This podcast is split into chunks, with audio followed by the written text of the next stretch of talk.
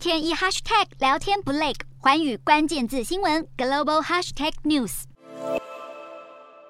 近来，台湾人受高薪诱惑前往柬埔寨打工，惨遭诈骗案件频传，引发国际关注。事实上，诈骗集团同样也把魔爪伸向了新加坡。新加坡有九成的诈骗案件都是由海外诈骗集团所主导的。他们利用科技进行诈骗之后呢，只要一得到钱，就会把这个款项给转到海外，增加民众想要追回款项的难度。诈骗集团在疫情期间转换犯罪手法，看准疫情下民众求职需求大增，因此成为不法分子猎物。根据新加坡警察局发布的数据显示，二零二一年诈骗案同比上升百分之五十二点九，涉及金额甚至多达六亿三千三百万新币，两万多起十大类诈骗案件。